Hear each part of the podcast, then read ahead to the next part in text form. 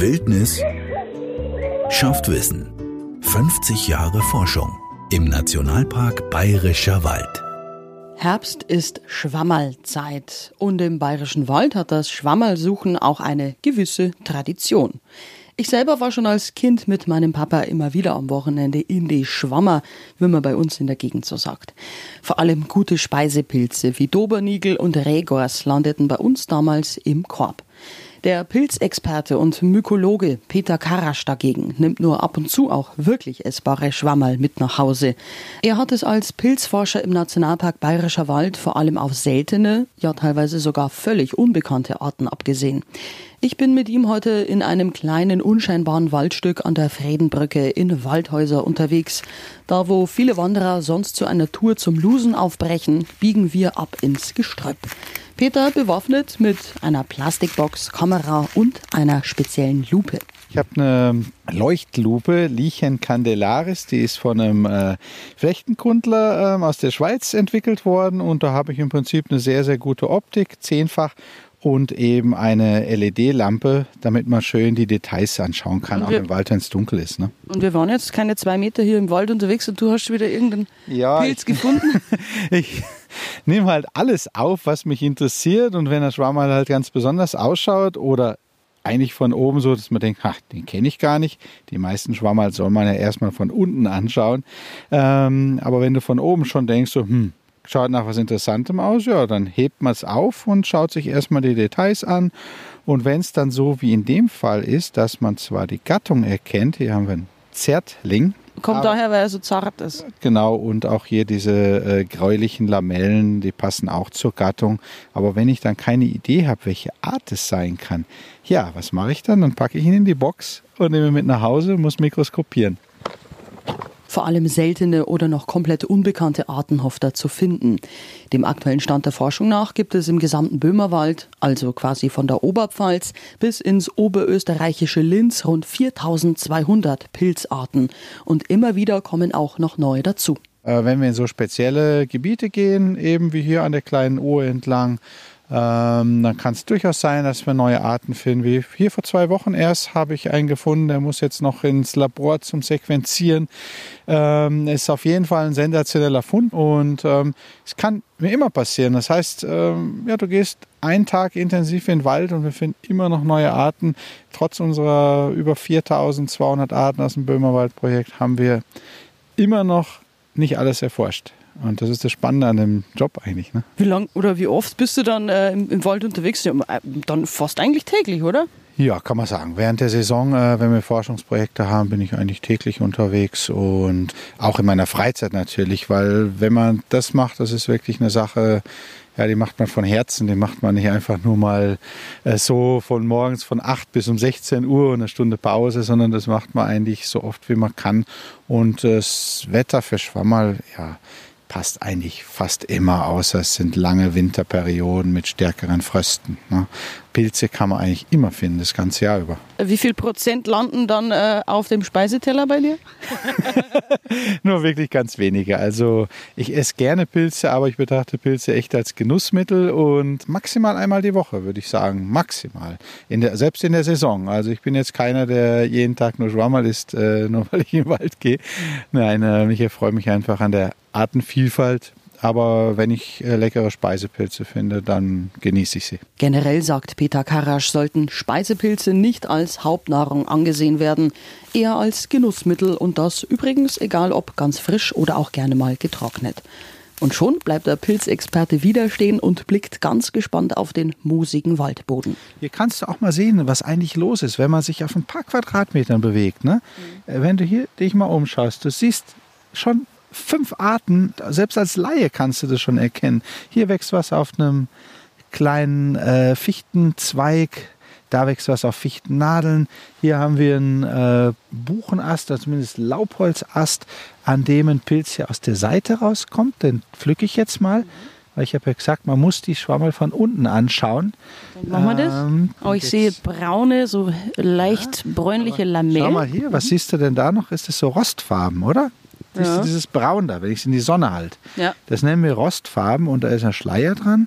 Und das gehört äh, zu einer Gruppe von Pilzen, die sich eben Schleierlingsartige nennen, eine große Familie mit mehreren äh, hundert Arten. Und auch das ist jetzt für mich was, was in die Kiste kommt, wo ich äh, auf den ersten Blick nicht sagen kann, okay, das ist jetzt der oder der, sondern habe die Gattung im Kopf, Schleierling, aber müsste jetzt da noch weitere Analysen eben bei mir daheim machen mit dem Mikroskop. Und auch dieser kleine Pilz landet bei Peter in der Plastikbox.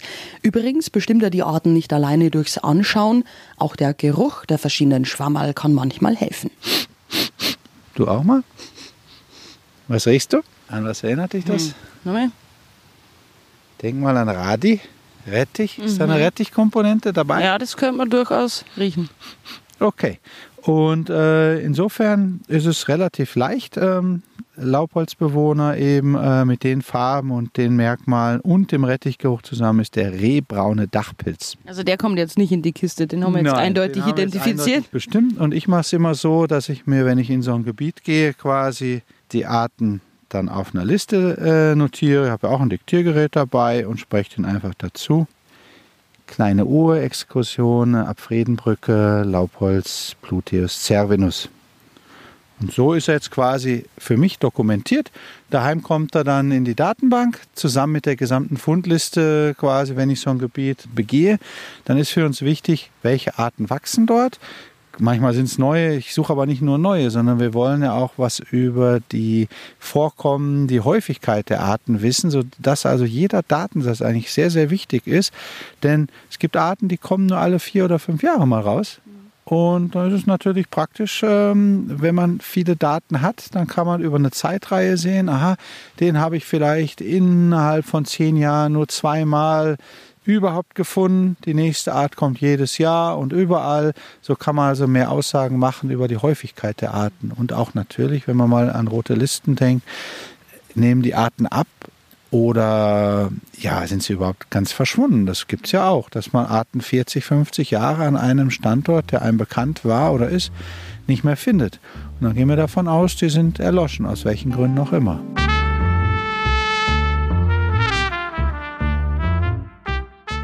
Immer öfter leider spielt der Mensch dabei eine Rolle. Auch die Welt der Pilze wird durch immer mehr Stickstoffeintrag in den Wäldern geschwächt und manche drohen sogar auszusterben. Pilze sind sehr umweltsensibel. Das heißt, äh, wenn sich beispielsweise die Nährstoffverhältnisse ändern, das kann im Regelfall hat es natürlich mit unserer Wirtschaftstätigkeit zu tun. Es werden stark Nährstoffe eingebracht. Ähm, selbst über die Luft wissen wir, dass äh, viel Stickstoff über die Luft in Wälder eingetragen wird. Auch wenn da jetzt nicht jemand äh, mit dem Düngerstreuer durch den Wald läuft, müssen die Wälder relativ viel Luftstickstoff ähm, verarbeiten. Und äh, die Pilze, die sind eben seit Jahrmillionen auf unserem Planeten sehr sensibel und eher an nährstoffarme Verhältnisse angepasst. Nicht alle Arten, also Arten zum Beispiel in der Nähe von Flüssen, Gewässern, die vertragen äh, Überschwemmungen, die mögen es auch nährstoffreicher. Aber Arten hier in diesen äh, Wäldern, wo kein Bach in der Nähe ist, die hier wachsen, die sind eher nährstoffarm. Ein klassisches Beispiel ist ähm, der Pfifferling. Hier im, in der Gegend heißt der Reguas. Der ist sehr stickstoffsensibel, kommt daher nur noch gehäufter in größeren Waldgebieten vor. Kleinere Waldgebiete, die jetzt äh, umgeben sind von großen Landwirtschaftsflächen, Maisäckern und so weiter. Da wird so viel Stickstoff eingetragen, dass die Pilze das einfach überhaupt nicht mehr aushalten. Da gibt es dann nur noch ein paar Ubiquisten, sprich die Artenvielfalt nimmt ab. Und äh, sowas kann man natürlich nur dokumentieren, wenn man kontinuierlich Daten erhebt, erfasst und nicht nur eben alle 30 Jahre mal irgendwo reinschaut durch Zufall, sondern das geht nur durch Zeitreihen, durch regelmäßiges Datenerheben, dass man da mehrere Erkenntnisse gewinnt. Genau deshalb ist es auch so wichtig, dass nicht nur Peter Karasch unterwegs ist und die verschiedenen Pilzarten dokumentiert. Im Vergleich zu Pflanzen und Tieren gibt es in dem Bereich nämlich einen Nachholbedarf von mehr als 100 Jahren. So lange ist im Bereich der Mykologie kaum geforscht worden. Bei einem EU-Forschungsprojekt waren zuletzt aber Wissenschaftler aus Bayern, Tschechien und Österreich im gesamten Böhmerwaldgebiet unterwegs und haben die heimischen Arten dokumentiert. Unter der Federführung des Nationalparks Bayerischer Wald sind rund 170.000 Funde und insgesamt eben rund 4.200 Arten zusammengetragen worden. Entstanden ist eine Homepage mit über 12.000 Bildern und genauen Beschreibungen der verschiedenen Schwammerl aus dem Böhmerwald. Pilze ohne Grenzen heißt die Seite. Übrigens auch ein heißer Tipp für Hobbysammler, die gerne wissen möchten, ob ihre Funde auch tatsächlich genießbar sind. Generell wird manchmal unterschätzt, was eigentlich alles essbar wäre, sagt der Pilzexperte. Schau mal oh, da vorne, das ja. ist dieses trichterförmige Pilzchen, das ist der sogenannte Trompetenpfifferling. Viele lassen den stehen, ja, weil sie es nicht kennen oder denken, ja, vielleicht ist es Trichterling. Trichterlinge sind giftig, aber der ist tatsächlich ganz nah verwandt mit der Requas. Okay. Ich nehme ihn hier mal ab mhm, und das okay. ist. Ähm, oh, die Unterseite. Schau mal. Ja, was du da siehst, sind doch so aderige mhm. äh, Strukturen.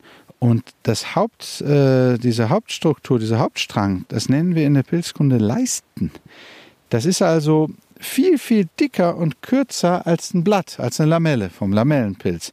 Und äh, die Trompetenpfifferlinge, hier siehst du auch, warum der Trompetenpfifferling heißt, ne, weil er wirklich hohl ist, ne, wie er heißt auch klassisch äh, tubeformis, also Form einer Tuba. Mhm. Aber Töne gibt er nicht von sich. Ich habe es noch nicht probiert. ähm, aber wenn man diese Pilze, ähm, die wirklich sehr häufig sind, auch außerhalb des Nationalparks, in vielen äh, Nadelwäldern bis in November, Dezember reinwachsen, wenn man die in größeren Mengen äh, findet, kann man sie schön trocknen und sicher ein leckeres Nudelgericht daraus äh, bereiten interessant, dass relativ wenige Leute sammeln, obwohl er für meinen Geschmack äh, zu den besten 20 Speisepilzen gehört. Okay, muss ich direkt mal ausprobieren. Darf ich mal riechen? Ja. Aber Riecht angenehm? Oder mhm, aber ein doch, aber, ne? ein bisschen, aber, ja, aber der Geruch, sehr unscheinbar. Ja, der Geruch wird kommt erst. Umso, äh, nein, der Geruch äh, wird umso intensiver ähm, beim Trocknen. Mhm. Die Pilze enthalten zwischen 85 und 95 Prozent Wasser, die Fruchtkörper. Und äh, deswegen werden manche Arten, auch der Steinpilz, ja, nach dem Trockenvorgang, wo quasi fast das ganze Wasser entzogen wird, wo die Keks trocken sind, dann zwar nochmal eingeweicht werden äh, vorm Essen, aber der Geschmack wird viel, viel intensiver, wenn man Pilze trocknet und dann für die Mahlzeit nimmt. Und da reicht wirklich nur eine kleine Handvoll und braucht nicht tonnenweise die Schwammerl aus dem Wald ziehen, ne? sondern es reicht wirklich im Prinzip ein Steinpilz für eine Familie, wenn man sie getrocknet verwendet. Wer sich Sorgen hinsichtlich der radioaktiven Belastung der Speisepilze macht, regional sind die Unterschiede teilweise wirklich groß. Insgesamt kann man aber sagen, sind bestimmte Arten wie die Marone zum Beispiel mehr belastet als andere. Zu häufig sollten Schwammerl ja sowieso nicht gegessen werden. Ein weiterer Speisepilz, der oft unterschätzt wird, ist der sogenannte Hexenröhrling. Den lassen viele aufgrund seines Namens schon oft stehen. Den hat man ja früher Zigeuner genannt, genau, bevor die Soße ah. umbenannt wurde. Stimmt. Aber im Endeffekt ist es ein Röhrling, der äh, einen ziemlich mythischen Namen hat. Ich kenne ihn. Ja, wir sagen in der Fachsprache sagen wir natürlich ähm, flockenstieliger Hexenröhrling. Hexenröhrling kommt daher, weil die Pilze, wenn sie verletzt werden, sofort blauen. Ähm, das rote Röhrenfutter, schneid ihn mal an, dann siehst du das, was da passiert. Das gelbe Fleisch wird sofort blau.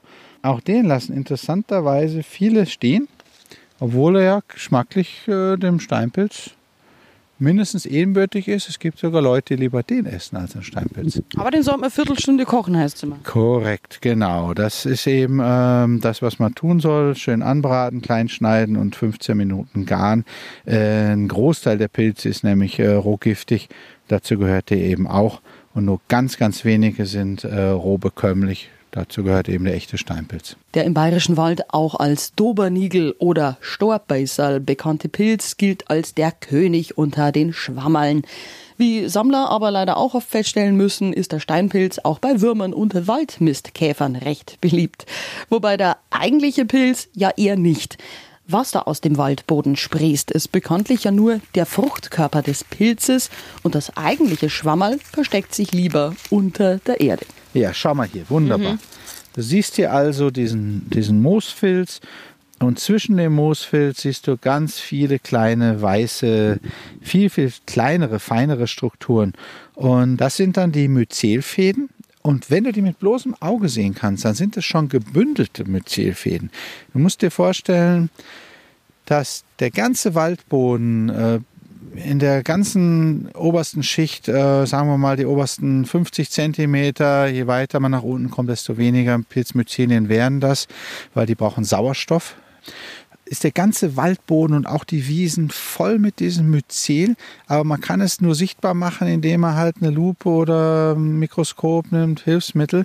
Aber wenn man das dann im Labor anschaut und auch das Gewicht nimmt, das Volumen nimmt, dann sind tatsächlich im Waldboden mehr Pilzmyzelien als Baumwurzeln. Wir denken eher umgekehrt, weil wir nur die Baumwurzeln sehen. Man hat in der Schweiz herausgefunden, äh, an der Hochschule in Zürich, dass die Wurzeloberfläche von Bäumen sich mit der Hilfe und Kooperation von Pilzmyzel um den Faktor 1000 vergrößert. Das ist irre. Und deswegen sind diese Symbionten auch so wichtig für einen gesunden Wald. Hier vorne ist der brandige Ritterling. Das ist ein Symbiosepilz äh, von der Buche da vorne. Die gehen einen richtigen Kontakt ein. Der Pilz hat also viel, viel feinere Fäden, kommt in Bodenschichten, in Bodenporen rein. Da kann der Baum mit seinen relativ dicken Wurzeln überhaupt kein Wasser und Nährstoffe erschließen. Das machen die Pilze für den Baum. Die Pilze nehmen also Wasser auf. Im Wasser sind Nährsalze gelöst, wichtige Nährstoffe, einschließlich Spurnährstoffe für den Baum, transportieren das zur Baumwurzel saugen das quasi wie ein Schwamm aus dem ganzen Boden auf, geben es dem Baum und kriegen dafür das, was die Pilze eben nicht können, genau wie wir. Sie können keinen Zucker produzieren. Und die Pilze machen das, indem sie entweder alte, abgestorbene Pflanzen verdauen, sprich aus einem Stamm wieder Humus machen, oder indem sie tatsächlich äh, tauschen. Und äh, es ist bekannt, dass Bäume bis zu 30 Prozent ihrer Energie, die sie oben mit ihren Blättern produzieren, wieder an die Pilze geben. Mhm. Das ist ein richtiges Tauschgeschäft zum beiderseitigen Nutzen. Pilze sind also extrem wichtig für den Wald. Für die Wiesen und auch übrigens den heimischen Garten. Pilzmyzelen werden beim Pflanzen von neuen Bäumen zum Beispiel inzwischen gerne auch mit in den Boden gegeben. Das ist ähm, in den letzten Jahrzehnten immer mehr im Kommen für Gartenbesitzer, anstatt dass man Dung, Guano hat man früher äh, ja tatsächlich aus Südamerika hat man äh, Vogeldung mit dem Schiff nach Europa gebracht, damit hier die Böden verbessert wurden. Das konnten die Pilze schon seit ja, Millionen. Natürlich geht es nicht so schnell wie mit Vogeldung oder mit Gülle oder was auch immer. Aber das sanfte Düngen, naturverträgliches Düngen, das kann man viel, viel besser machen, indem man Pilzmyzelien als Bodenhilfsstoff in seine Gärten einbringt und äh, so quasi naturnäher ähm, gartelt als mit Kunstdünger. Kunstdünger ist eine Sache, das das gehört eigentlich verboten. das hast du richtig gesagt. Gehört eigentlich verboten, ist äh, nur noch für Intensivkulturen äh, quasi tragbar, aber mit Sicherheit nicht im Garten. Also Pilze sind wichtiger, als einem manchmal im Alltag bewusst ist. Denkt man nur an die Medizin. Als damals Schimmelpilze aus der Gruppe Penicillium in einer Petrischale des Forschers Alexander Fleming wuchsen und dann zufällig Penicillin entdeckt wurde. Pilze sind wahre Wunderwerke der Natur und selbst in den entlegensten Regionen unserer Erde zu finden. Teilweise dann aber in einer etwas anderen Form. Das ist auch was Witziges. Oh, ja, hier können wir mal was über Flechten erklären. Ja, Flechten wäre ja. auch noch eine Frage von mir gewesen. Ja, nee. Ist ja nicht Fisch oder Fleisch, so in die Richtung, also in Mykologensprache. Ja, jein. Sagen wir mal, das ist eine ganz besondere Lebensform, die Flechten. Und ähm, die können ja durch diese Lebensform die unwirtlichsten Stellen der Erde besiedeln. Die äh, sind in der Atacama-Wüste unterwegs, die sind im Hochgebirge auf 3000, 4000 Meter, überleben die noch auf Steinen, das muss man sich mal vorstellen. Und zwar gehören alle Flechten zum Reich der Pilze. Die Flechte ist eine Lebensform, wo ein Pilz sich zusammen mit einer Alge zu einer neuen Lebensform eben entwickelt hat. Und hier sehen wir das sehr schön auf dem Holz. Da siehst du diesen grünen Algenrasen, das Schmierige da. Und das Weiße, was da rauskommt, das ist das Flechtenkeulchen. Das ist der Fruchtkörper der Flechte. Wir nennen es Flechtenkeulchen. Es ist tatsächlich eine Flechte, weil hier ein Pilz zusammen mit einer Alge lebt, auf diesem äh, sehr, sehr feuchten Holz hier am Brunnen. Ja, hier sehen wir eigentlich sehr schön den Pilz, das ist das weiße Keulchen, da kommen auch die Sporen raus, wie aus Pilzen. Und sein Kraftwerk quasi, das ist dieser grüne Algenrasen, denn was die Algen eben können, ist aus Sonnenlicht Zucker machen. Und deswegen ist tatsächlich die Flechte eine der ältesten äh, Landlebewesen und auch die erfolgreichste Form. Und ohne äh, die Tatsache, dass Flechten aus Gestein äh, Mineralien machen und letztlich die Humusbildung vorbereiten, äh, ist erklärbar, dass die äh, tatsächlich der Ursprung allen Lebens sind. Da, wo es unwirtlich ist, da fangen erstmal die Flechten an und irgendwann kommt dann Humus dazu und es entsteht ein Wald. Nur dauert sowas Millionen von Jahren. Stundenlang könnten Peter und ich uns über die Pilze und all ihre Erscheinungsformen unterhalten. Aber er will mir unbedingt noch ein weiteres, schon seit ein paar Jahren laufendes Forschungsprojekt im Nationalpark zeigen. Dabei geht es um die Rolle der Pilze im Totholz. Ohne die Hilfe der Schwammerl würden abgestorbene Bäume nämlich nicht wieder zu Waldboden werden. Und von diesem Prozess sind auch noch jede Menge andere Tier- und Pflanzenarten abhängig. Ein nicht unerheblicher Teil übrigens der insgesamt im Wald vorkommenden Arten. Und genau diese Zusammenhänge werden im Nationalpark eben erforscht. Auch von Peter Karasch. Und äh, was jetzt hier wirklich aussieht wie so ein Baumfriedhof, das wird also seit 2011 beforscht. Also wir sind jetzt im zehnten Jahr Forschung. Und das Set, was du jetzt hier siehst, das gibt es 18 Mal im offenen Gelände und 18 Mal im Wald. Und das haben wir noch fünfmal wiederholt. Also du bist jetzt quasi in einem ganz, ganz kleinen Teil dieses Forschungsprojektes. Mal haben wir nur Buchen auf einem Haufen, mal haben wir Buche und Tanne gemischt, wie das hier in dem Set drin ist. Und ähm, so werden wir also, können wir auch jetzt schon innerhalb der, der Auswertung sehen, wie wertvoll ist Totholz, wenn wir es im Wald belassen. Denn wir schauen hier nicht nur nach Pilzen, wir schauen hier mittels Bohrkernen in die Stämme rein. Es wird ausgewertet, was ist für ein Leben überhaupt im Holz. Das Projekt heißt Bioholz und äh, wird auch vom Bundesministerium für Forschung äh, unterstützt, weil sonst könnte man das gar nicht machen. Das ist also ein Riesenaufwand.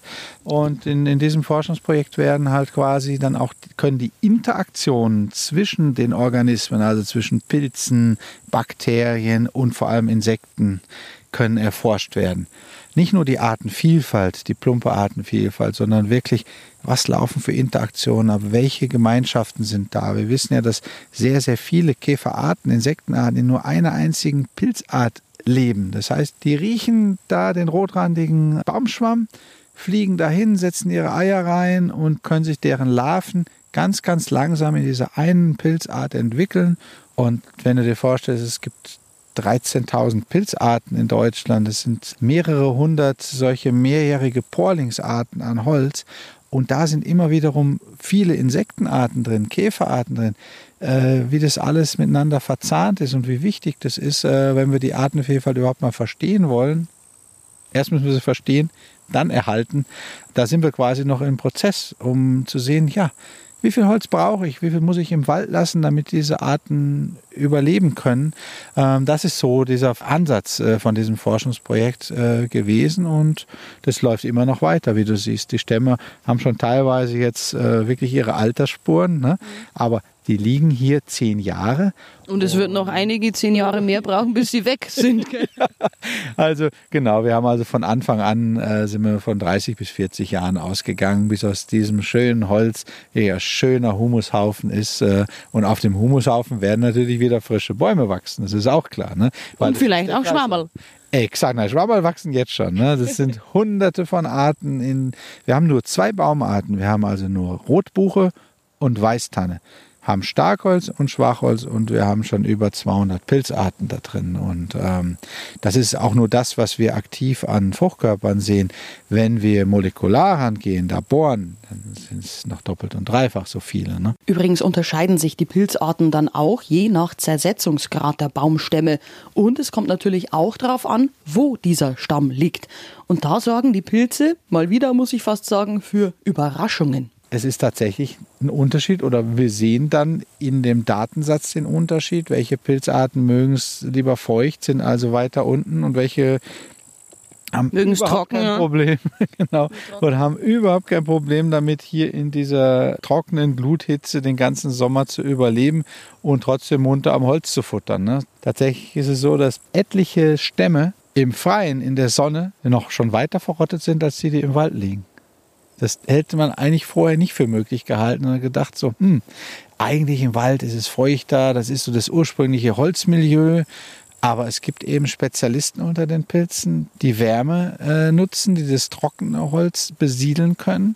Und die sind offenbar als Artengemeinschaft effektiver als die im Wald. Du hast ja eigentlich den absoluten Traumjob, muss man sagen, weil du wirst ja von deinem Forschungsobjekt, den Pilzen, im Endeffekt ja fast jeden Tag wieder aufs Neue selbst überrascht. Absolut. Also ich kann wirklich sagen, ich habe einen Traumjob, eine Sache, die sehr, sehr viel Spaß macht, einfach weil es nie, nie langweilig wird. Man kann immer wieder neue Sachen entdecken und jeden Tag kommen neue Schwammerl quasi aus dem Holz oder aus der Erde raus. Und ich habe es ja vorhin schon gesagt, also 200 Jahre sind da nichts, also für, die, für den Pilzforscher.